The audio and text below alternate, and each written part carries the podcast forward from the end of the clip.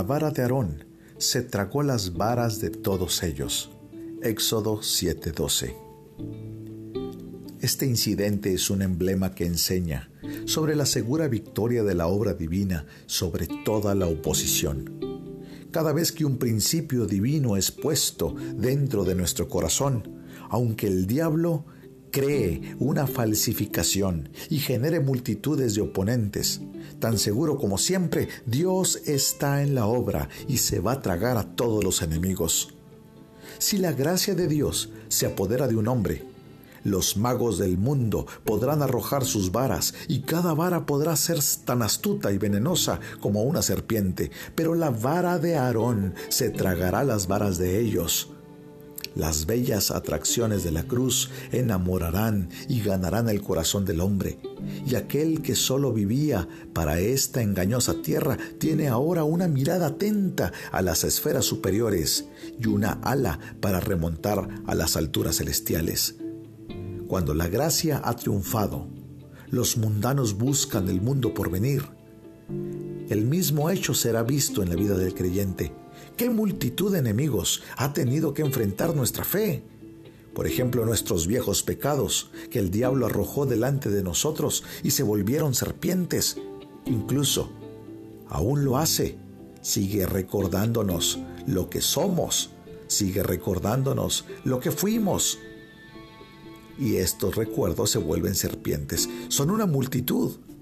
Ah, pero la cruz de Jesús las destruye todas. La fe en Cristo se encarga de nuestros pecados rápidamente. Entonces, el diablo lanza otra multitud de serpientes en la forma de pruebas mundanas, por ejemplo, tentaciones. Puede llegar la incredulidad en momentos de dificultades a nuestra vida, pero la fe en Jesús es mucho más que ellas y las vence. El mismo principio fascinante brilla en el fiel servicio a Dios. Las dificultades son conquistadas con un amor entusiasta por Jesús. Los sacrificios se convierten en placeres y los sufrimientos se vuelven homenajes. Pero si la religión es entonces una pasión que consume en el corazón, entonces podemos entender que hay muchas personas que profesan la religión, pero no la tienen, pues lo que ellos tienen no soportará esta evaluación. Yo te invito a, que te examines a ti mismo sobre este asunto. La vara de Aarón probó el poder que recibió del cielo. ¿Esto es lo que hace tu vida religiosa? Si Cristo va a hacer algo, debe ser todo. Yo te invito a que no te quedes tranquilo hasta que el amor y la fe en Jesús sea la pasión principal de tu alma. Oremos en esta hora. Señor, yo te ruego, Señor Ayúdanos a tener una confianza en ti, en tu poder, Señor. Padre, y cuando vengan las serpientes y atenten contra nosotros, Señor, ya sea por medio de recuerdos, de cosas que hicimos, Señor, de nuestra vida pasada, que vengan tentaciones como fieras ondas del mar, Señor, a tratar de mortificarnos.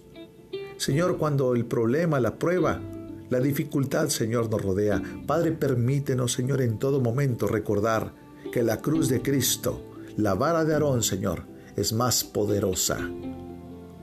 Padre, que así como tú prometiste, Señor, como hiciste el pacto con Adán en Génesis capítulo 3, en donde mencionaste que pisaría, Señor, la cabeza de la serpiente. Señor, lo has hecho rotundamente en la cruz del Calvario. Gracias, Jesús por esa victoria.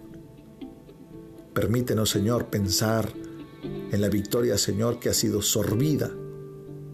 Padre, en la cruz del Calvario, el sepulcro no tiene más victoria. La muerte ha perdido todo su poder. Satanás ha sido vencido, sus huestes con él. Las puertas del infierno, dice la Escritura, no prevalecen contra la iglesia, Señor. Gracias. Te bendecimos, Señor, y permítenos tener gozo aún en medio de las pruebas. Padre, permítenos, Señor, hoy revisar qué es lo que estamos practicando. ¿Es solamente religión o es fe gloriosa, Señor? ¿Eres nuestro pretexto o eres el ancla de nuestra fe? Señor, te adoramos. Permítenos vivir confiados en ti, Señor, sabiendo que la vara de Aarón se tragará las varas de todos ellos. En el nombre de Jesús. Amén.